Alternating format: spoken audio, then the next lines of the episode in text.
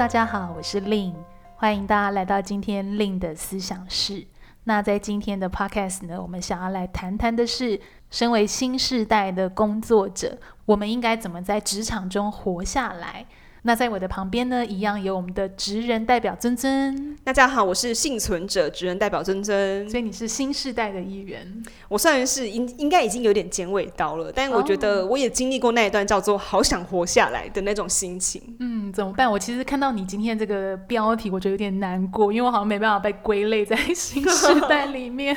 我是有经历过那种，就是觉得很挣扎，然后又觉得嗯胆战心惊，然后职场上大家都好资深，我该怎么样更好的融入大家的。那种历程，哎，我虽然不是新时代，但我也有这个历程。所以其实这件事情是每一个世代都会想吗？嗯，嗯，就是进入职场，我觉得你会有那种呃，怎么讲呢？可以是焦虑吗？或者是那种很未知的期待这样子？嗯，而且我觉得现在就是也因为时间的变迁、世代的进步，所以我觉得大家的议题好像又更加的复杂一点点。就是以前只会想说，嗯，我想要找个工作，然后默默的工作，然后大家都不要发现我这样子。但是现在好像又不太一样了。我觉得每一个世代的。年轻人在看职涯，在看自己人生的时候，那观点都不太相同。哦，那我在想，今天这集，因为我们是在讲新世代嘛，所以我们这边新世代可能更多就是说，诶，可能你是处在 Z 世代，或者是说，诶，你是千禧世代，即将步入职场，或者是已经在职场中打滚的听友们，我想，其实这应该是我们今天会蛮想要在线上跟大家一起来诶讨论的一个部分。嗯，那幸存者尊尊呢，想要先来跟大家来一起对照一下，什么叫做在职场上活下来？到底这个活下来是什么意思？嗯哦，我觉得如果是我在想活下来这件事，可能我想的是更多的是关于就是适应。比如说，诶，今天我即将去一个新的工作，那我要如何适应？比如说这个办公室的文化吗？或者是这里的群体环境？因为有好多我不认识的陌生人，甚至是有好多，比如说他跟我不同领域、不同年纪。哦的人这样子，所以对我来讲，我好像听到活下来，我会马上很直觉的联想到这个部分。我就发现另分享的东西就会跟我的不太一样，嗯、就觉得哎，这是世代之间的差别吗？因为像我想到的那个活下来，就比较像是哎，我好像在这个群体中有归属感。然后这个公司的人会视我为一份子，比如说，我可以把它形容成像是小圈圈好了。有没有一个团体啊？是你中午的时候，你就会跟这群人去吃饭，哦、然后你们可能会互相讨拍吗？或者是讨论谁？然后像跟这群圈圈人在一起，就好像有人照一样。所以对我来讲，活下来比较像是说，身为新人的你，有没有被老鸟照顾？有没有被他们认为说，OK，你已经通过我们的测试，你可以跟我们变成是好妈鸡的这种感觉？哦，所以听起来真的蛮不一样的耶。对啊，因为我自己在。呃，第一份工作的时候就有经历过那种，就是比如说小圈圈有没有？可能就是会有同事跟你说，哎、你你你中午跟我们吃饭，然后那个谁谁谁是怪人，你不要去跟他讲话。我真的已经不只是一份工作，曾经会有人这样跟我讲过。就是在你 on board 的第一天就跟你这样说吗？对，然后甚至是我就是跟某一个人打完招呼之后，就很自然嘛，第一天上班，然后跟大家聊聊天这样子，然后就是会有同事就私底下偷跟我讲说，哦，那个人是怪人，大家都讨厌他这样。哦，好特别的经验哦。对，所以也许是因为大家的职涯经历不同，像我就会觉得说，嗯，这种归属感、群体认同很重要。嗯，如果没有这个东西，我可能就会被排斥这样子。嗯对，因为像我好像听起来就更多是我如何去适应、适应到这个环境，对啊，如何改变自己或调整我自己，好像听起来是这样子。嗯。对，那我就比较像是说，我怎么找到跟我同一国的人哦，我就跟他们靠拢这样子。嗯，嗯，所以我在想，会不会也有听友们，你们听到“活下来”这个词，可能想到的是假设叫做我如何更好的去度过的呃试用期三个月之类的。对，因为试用期也是一个蛮明显的一个时间段点。那个试用期，嗯、呃，我记得之前教练有推荐过一本书，叫做《新新手主管九十天，然后这本书的前面就有讲说，一个主管你要在九十天内就要表现自己，要不然后面就很难去得到下属的尊敬。我觉得对于新人好像也是这样子哎。对啊，这是一样概念。对啊，对啊，就是说到底这个九十天，甚至比方九十天好了，可能就是六十天，两个月内有没有让当初 hire 你的人进来觉得，哎，用你是个不错的选择，还是觉得啊，这真的是这个嗯，还要再多加强这样子。好啊，所以听起来我跟教练这边觉得，诶，活下来好像对于我们两边的定义都不太一样。那我觉得不管大家对于活下来的呃定义是什么，那我觉得今天讨论的一个最大的重点就是说，那如果说我们真的想要活下来，应该要养成哪些方面的能力呢？嗯，我其实蛮直觉的想到，因为大家可能如果你是听我们的 podcast 久了，或许会知道我的职业身份是在做一个猎头哦，同时也是一个职涯教练。那我觉得以我自己在担任猎头啊，可能我也会遇到这种，比如说 Z 世代。或者是千禧世代的一个年轻人，或者是说，诶，像我自己在带团队，我也会带到这种比较年轻的，可能像实习生啊，或者是我们的同事。那我觉得那个直觉联想就是说，诶，第一步也许就叫做开始去习惯如何与人合作的这件事情。我就想到一个有趣的事情，前阵子我们在看实习生的履历嘛，然后很有趣的是，我都会看到他们就是课堂上合作的报告，嗯，因为他们一定会有这种团体课，可能就是哎五六个小组成员一起去做一个企划这样子。那很有趣的是，当我去询问说，哎，那所以说您负责的是哪一个部分的时候，他就会说，哦，我负责的就是某某 part，假设那个叫做资料整理好了，所以每个组员他们合作的方式就是分开来做，这真的是很有趣耶，因为团体报告不是应该就是说，那大家来想想怎么样把这个报告做好吗？但我在面试了两三位之后，我听到的都是哦，我们就是一人切一个 part，然后自己负责自己的。嗯诶，真的吗？因为这让我想到我以前大学的时候，哎，可能真的你也会跟有一些组别，他就是比较呃，就是大家就只是想要交东西交材，所以就会各自分别说、嗯、啊，你就是负责 A，你就是负责 B，你就是负责 C 这样子。对，对，那我我其实我觉得这是一个很好的补充，因为我觉得与人合作，像我自己在面试，如果真的是比较没有工作经验的这样的一个呃学生，或者是即将毕业职场人，其实我也会蛮好奇，我就会问的就是说，哎，那比如说。哦、呃，你有没有在学校或者在社团有跟这种呃团体一起从无到有去合作的过程？你们是怎么合作的？嗯、那你在里面你是如何去介入的？嗯，像我其实也会特别关注这样的一个部分。不过实际上我发现我完全握不到这个是 我当初在 面试。照刚刚的分工。对啊，那更有趣的就是说，哎、欸，他们就是有六个人嘛，所以当初他们的作业叫做哦，比如说经营粉丝团好了，对，所以他们就开六个粉丝团，嗯，一个人经营一个。哦，这真的是很妙。对啊，就是说每个人都可以非常独立的贡献，每个人都可以就是做自己的事情这样子。可是我看不出来他们有横向的连接，所以我觉得难怪就是说教练会第一时间想到所谓的与人合作。因为就我的观察，确实，比如说可能二十几岁的大学生，他们就是真的比较没有这方面的意识。嗯，呃，我觉得应该是说，我觉得每个世代啊，在他们成长的环境，或者是说，诶，他们即将踏入的呃职场的挑战，其实是很不一样的。那我觉得，比如说我们刚刚有讨论到，可能他如果是 Z 世代，或者是千禧世代，那我觉得这样的一个族群，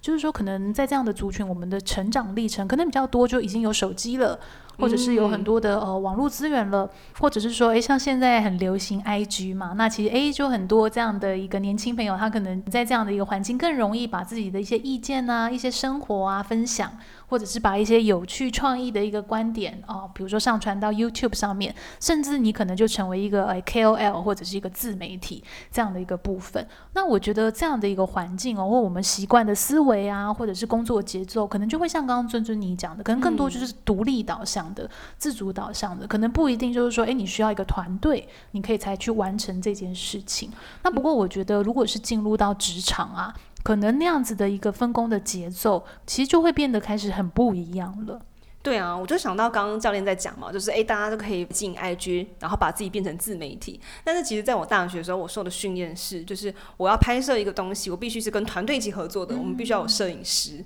要有比如导演，要有副导，然后可能要有灯光，要有录音的人，然后我们这样才是一个 team，才能完成一个作品。可是在我出社会大概也许两三年，社群开始起来之后，我就我就发现到，诶，现在好像比如说摄影师好了，其实自己也可以拍嘛，就 GoPro 啊，哦、就装上去，对，啊、对，然后我自己。也可以开个 YouTube 频道，那甚至我可以就是自导自演，这个都没有问题。甚至我一人分饰多角，我还可以做动画，这就跟我之前大学的时候被训练那种思维非常不一样。其实像现在啊，我觉得我蛮多的一些客户，就是他们可能都是一些企业嘛，那可能他是新创公司、中小型公司或大公司，我就发现，诶，他们对于现在的一个职场人更有那种，比如说这个人他可以 take ownership，嗯，哦，take ownership 在中文我不确定应该怎么解释，不过大概就是像我们刚刚在讲的，诶，假设你是摄影师，你可能连剪片啊、拍摄什么什么都可以自己来，就是代表就是说你可以自己很一条龙的去执行某件事情，完成某件事情。可是我觉得特别的是说，诶，常常我们在去聊到说，诶，这个雇主他期待有 take ownership 这一点，他可能另外会有个期待叫做整合沟通能力。嗯，就是说，哎，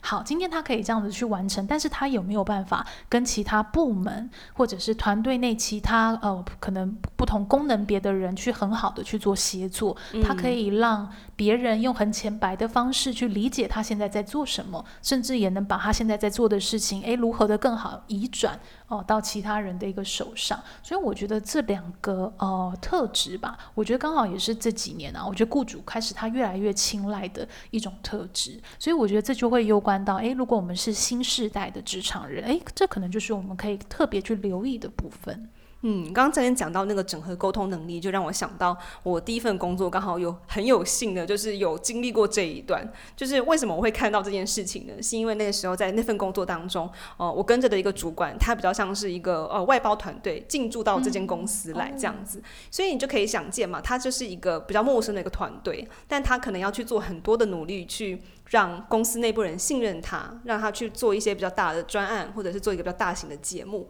所以，呃，他可能就在这个过程当中，必须去说服，必须去交朋友，必须要有一点交际手腕，他才能够得到这些资源。所以我那个时候就亲眼见证了什么叫做，嗯，呃，为了可能要呃得到某一个东西，然后你得去跑三个地方，就是为了把那个东西弄到手，这样子。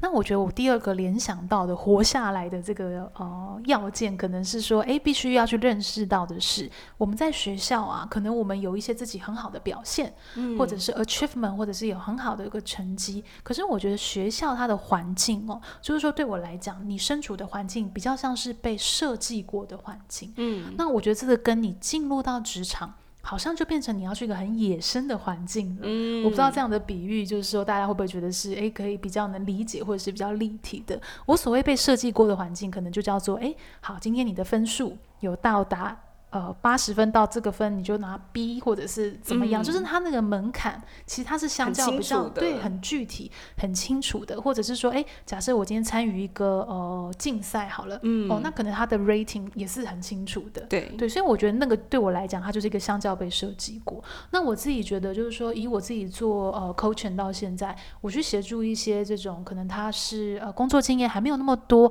他遇到一些适应问题挑战的这样的一个呃职场人。可能我发现就是在这个落差，就是说在这个环境的生成的脉络，还有这个环境在看待标准的方式。哦，其实变得很不一样了。嗯、因为如果是野生的环境，可能你就第一不一定知道那个标准，对，呃，它到底具体来讲是什么样子的，或者是野生的环境当中，你有很多可能需要去处理的突发状况。嗯，对，那我觉得那个就是非常无法预测，就有点好像有的人会形容，就是啊，完全我没办法掌控的，哦、呃，就是生活这样样子。嗯，因为我觉得在当学生的时候啊，很多资源就是你等着，就是学校放好好的嘛，比如说辅导室啊。图书馆啊，就等着好好的，就是你自己去去拿这样子，那你不拿也没关系，也不会有人管你这样子。那如果你做的呃没有那么好，可是至少你很努力的，旁边的人帮你拍拍手。可是进到职场就哦没有啊，我们很注重你的贡献，就是你的努力，嗯也很不错，但是重点是贡献这样。我自己在做第一份还是第二份工作的时候，我就感觉到，哎，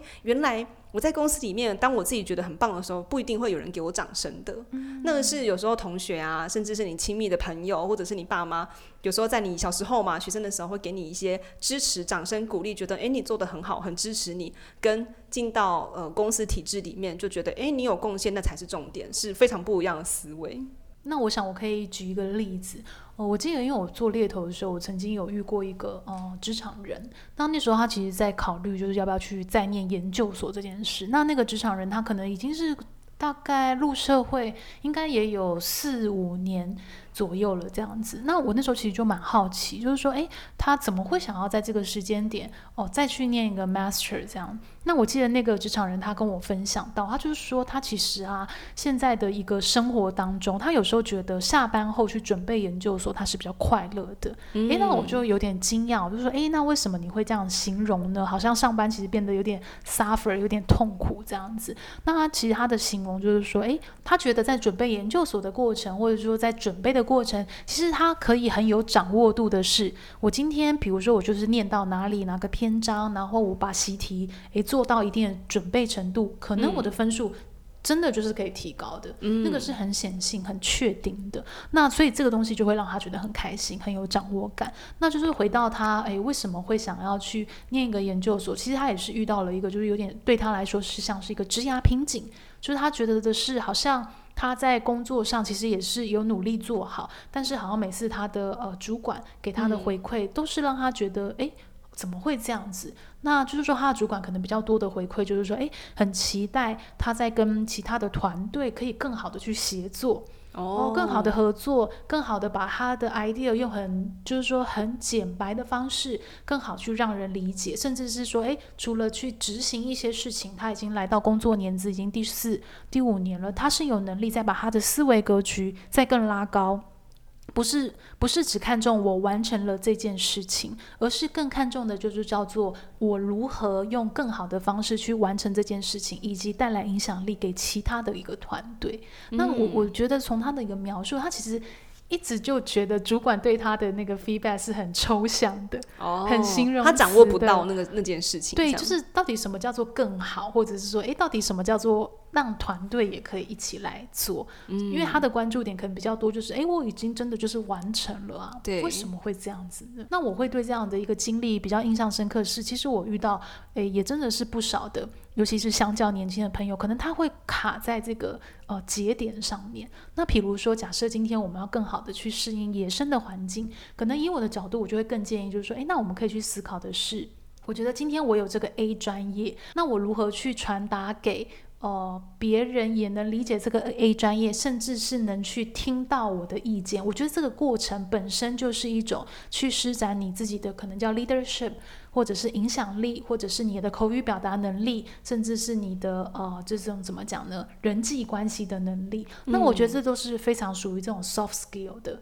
这个部分。嗯、那我觉得，尤其是我们的工作大概前五年呢、啊，其实前五年都在养成的东西叫做 hard skill，、嗯、所以可能我们工作的前一年、前二年、前三年其实比较少。会去关注这个议题，可是你会发现，就是说，诶，当我们的工作年资来到一定的节点，诶，想要在这个野生环境更好的生存，可能你就必须要对这个 soft skill 更有掌握，更好的去反应，更好的去协作，或者是推动事情这样子。嗯，我觉得适应野生环境，某种程度上就是在考验你的灵活程度啊。对对对，这个可以这样说。对，然后我觉得要活下来，就是说连带的我们要去。呃，去培养了，有点像是换位思考的技术嘛。我听起来就是说，如何在呃，刚刚讲的是知识传递的过程，把你的成就带来一些影响力的过程，他好像都没有办法是说，哎，我就用我的方式去告诉别人，或者是用我的方式去跟主管啊，或者跟同事沟通。那我们应该要如何去磨练这样子换位思考的技术呢？嗯，我觉得这个换位思考其实就可以，大家可以开始去练习。就是说，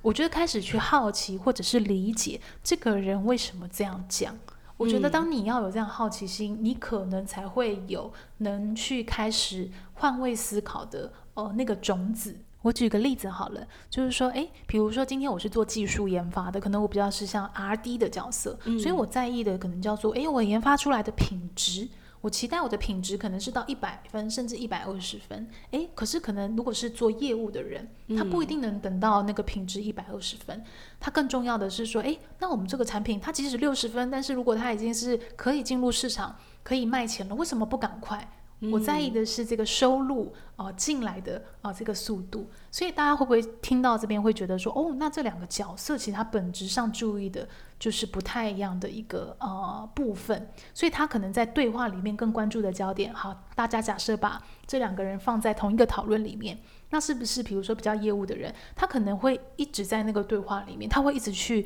想要确保的是，哎，对啊，那到底进度是怎么样？到底是不是可以上市了？哦，到底诶，这个东西接下来定价可以怎么做？哦，到底我可以去怎么样去 target 市场？嗯、那可能如果是比较技术的人，可能他更多的会去讲的是说，诶，那我们在这个流程上面的一个精进，或者是我的研发的时间，或者是我的品质，还可以提升到多少？这个可能才可以去 benefit 到我们的一个客户。好，假设今天这两个人我们在对话的时候，我们其实并没有特别去好奇对方为什么这么想，他想要达成的目标是什么？其实很有可能就会变成吵架。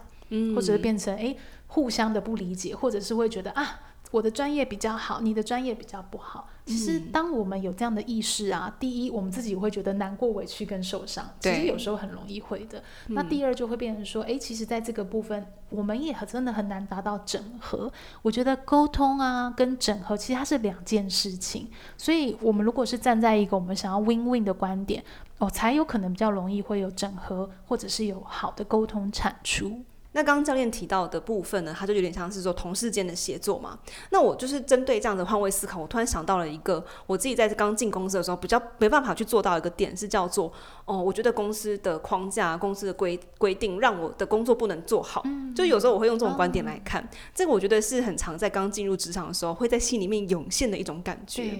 就是因为公司这样，所以我才表现的不好，就是因为公司这样，所以这件事情才不能怎样怎样。然后呢，就会开始在我的小圈圈里面。然后我们就互相取暖，就说啊，对啊，对啊，公司就是这样啊，哎，也没有办法这样子。那我觉得，反而就是进职场几年之后，你就会觉得，哎，真的是因为公司嘛？你反而会开始反思，你就会觉得说，如果公司真的是这样子的话，但这个工作也是我选的嘛，那就去回忆一下，到底我是为什么而进来的。所以我觉得这个思考点就不是只在于说，嗯，那我就站在我的观点去看公司的任何制度，而是说，好，我现在既然要活下来，我要做哪些努力？我觉得是不一样的观点。其实适应本身也是一种学习，嗯，所以我觉得适应不同的文化啊，不同的一个企业，或者是学着用更多的理解或欣赏的角度去好奇，哎，对啊，为什么是这样分工？为什么这个公司它现在是设定这样的一个目标？我觉得先有这层好奇，你可能才会有更多呃新的学习的一个体验。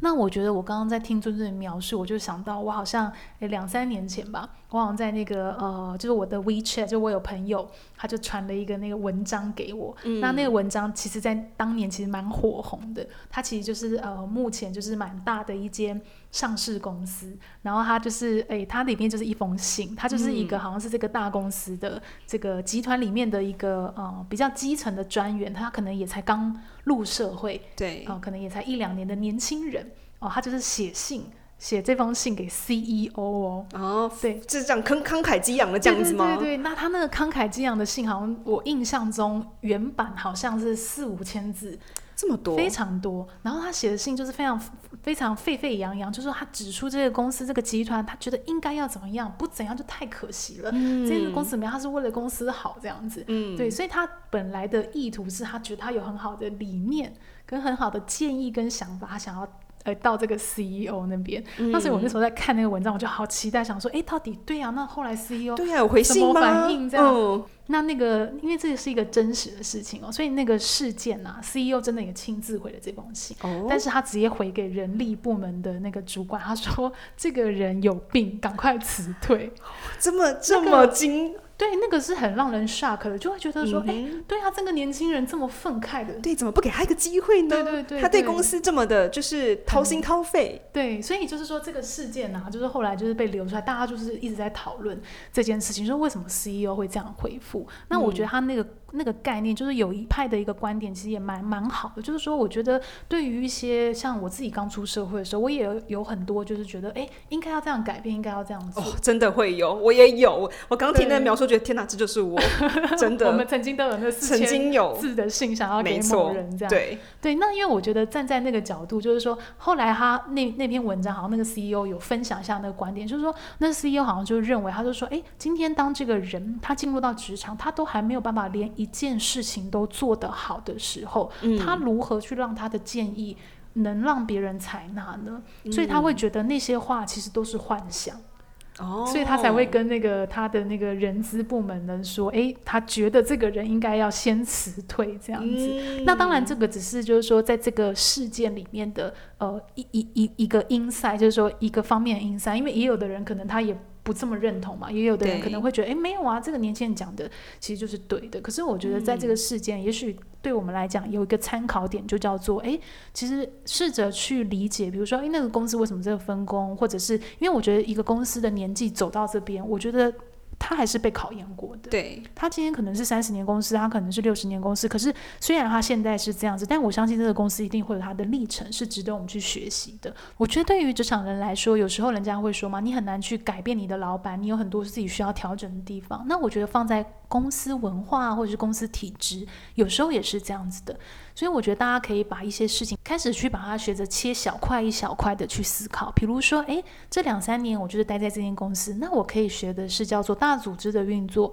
大组织的分工。哦，那可能这两三年我切的叫做新创公司。哦，它的文化、它的环境、它的做事的一个节奏。那当我觉得我们能开始这样切，其实对我们来讲也比较好，能去调试。诶。这个组织的一些文化跟一个大小，或者是它的一些呃形态，而不是用诶单方面很愤慨的哦，一直觉得这个组织诶不对，或者是怎么样？因为我觉得那样子的一个呃观点，有时候说实在会让自己有一点点的辛苦。嗯，这个我觉得那个 CEO 心里面想说，应该就是说，哎，你行你来啊。有时候人家不是会抱怨吗？就是有时候就说，哎，你那么厉害，那你来呀、啊。我就想到我们有一集在讲的是职场提问力嘛。那我记得那个时候有解读了一个就是匿名的来信，是说，哎，那他才刚进公司，好像就是说他的一些提问让其他的公司的团队成员觉得好像有一点呃被侵犯这样子。所以我就想到，哎。对啊，那那个 CEO 其实讲也没有错嘛，就是说你连这个好像一件事情怎么把它做好，也许你都没有好好的摸索过，但是就是想要直接这样通天雷，然后觉得哎、嗯、CEO 应该会听我的，然后就应该要怎么做怎么做。我觉得如果我是 CEO，先不讲我自己本身的经历到底有没有够格，我觉得我可能也会觉得蛮错愕的，对，就是看到那封信也想说，嗯，你行你来啊这样子，你是很直接的 CEO 这样。对啊，我觉得我应该也会这么回答吧。所以总而言之呢，我们今天在这个给新时代的职场人的存活建议书有。拆了两个步骤，那第一个就是说，好了，那我们现在活下来嘛？那对我们来讲，活下来到底是什么意思？